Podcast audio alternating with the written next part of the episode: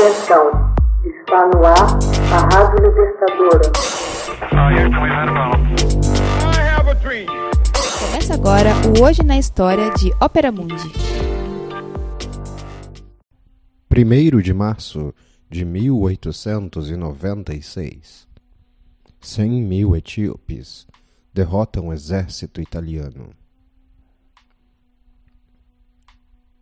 100 mil etíopes respondem ao chamado de seu imperador, Menelik II. Bem armados e dotados de uma artilharia, graças à benevolência dos britânicos, esmagam o exército italiano de 18 mil homens perto da localidade de Adwa. Seis mil europeus morrem na peleja.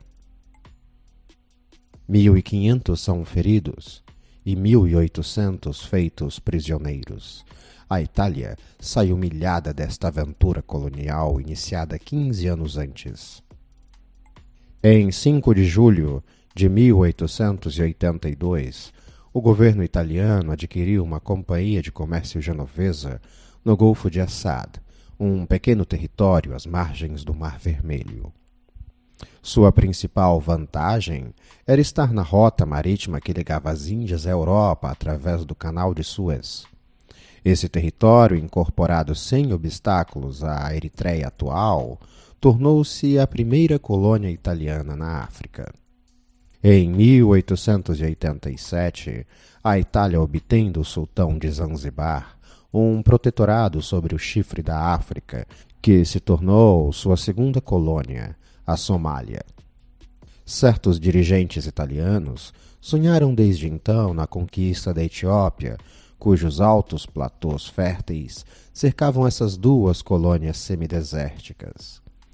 A Etiópia, país dos homens queimados em grego, também chamada de Abissínia, entrou para a história com o reino de Ashum, nome de uma cidade ao norte do país, no chifre nordeste do continente africano. Convertidos ao cristianismo ainda no período primitivo da Igreja, os etíopes prestam fidelidade a uma igreja autocéfala, ou seja, autônoma, de rito monofisista, nascida no século IV, que constitui uma das mais antigas igrejas da cristandade. Refugiados em seus altos platôs, iriam forjar sua identidade nacional na resistência ao Islã que os assediava por todos os lados durante um milênio. No final do século XIX, a Etiópia era o único estado mais ou menos organizado ao sul do Saara.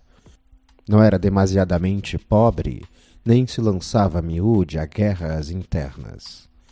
Em 1887 é entronado um jovem enérgico, Menelik II, herdeiro dos príncipes solomônicos de Shoa, uma das províncias do Império Etíope.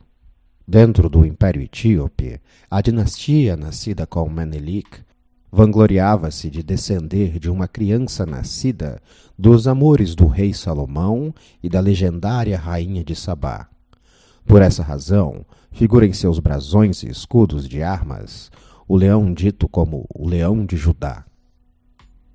Notem que a Bíblia evoca a rainha de Sabá sem que se soubesse onde se localizava seu reino, talvez no Iêmen ou ainda na atual Somália. A rainha de Sabá soube da fama que Salomão tinha alcançado graças ao nome do Senhor, e foi a Jerusalém para pô-lo à prova com perguntas difíceis.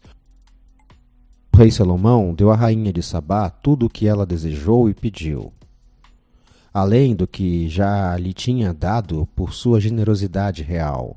Então ela e seus servos voltaram para o seu país. 1 Reis, capítulo 10 Sob pressão de Francesco Crispi, um apaixonado pela aventura colonial, a Itália decide instaurar seu protetorado sobre esse país que a península acreditava estar a seu alcance. Em 2 de maio de 1889, o imperador etíope assina o Utiali, um tratado de amizade com a Itália. A versão em amárico, língua oficial da Etiópia, indicava que Menelik poderia, se desejasse, solicitar os serviços da Itália em matéria diplomática. Agora notem bem.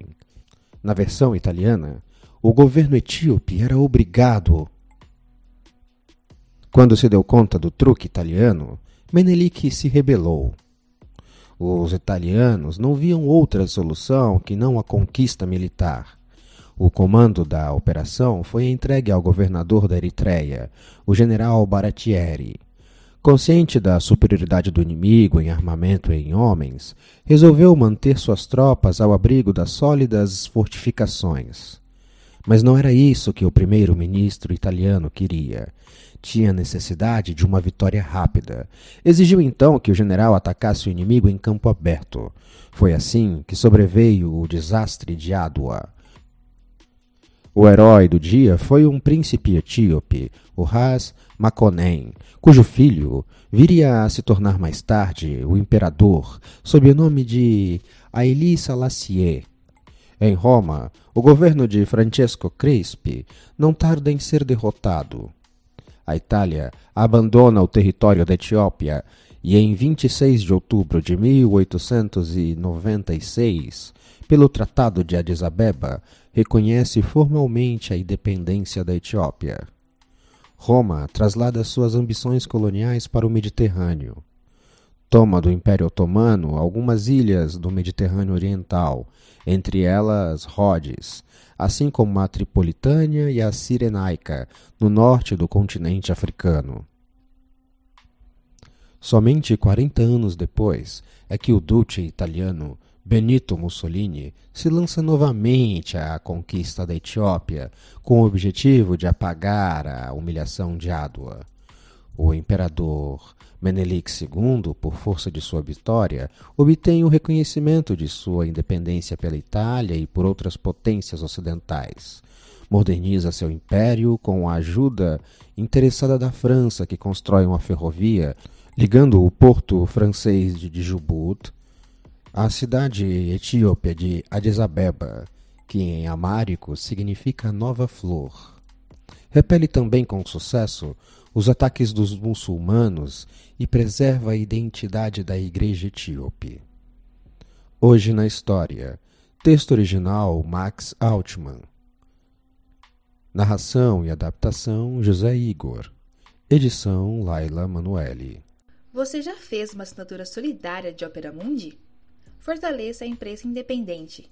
Acesse www.operamundi.com.br/apoio. São muitas opções.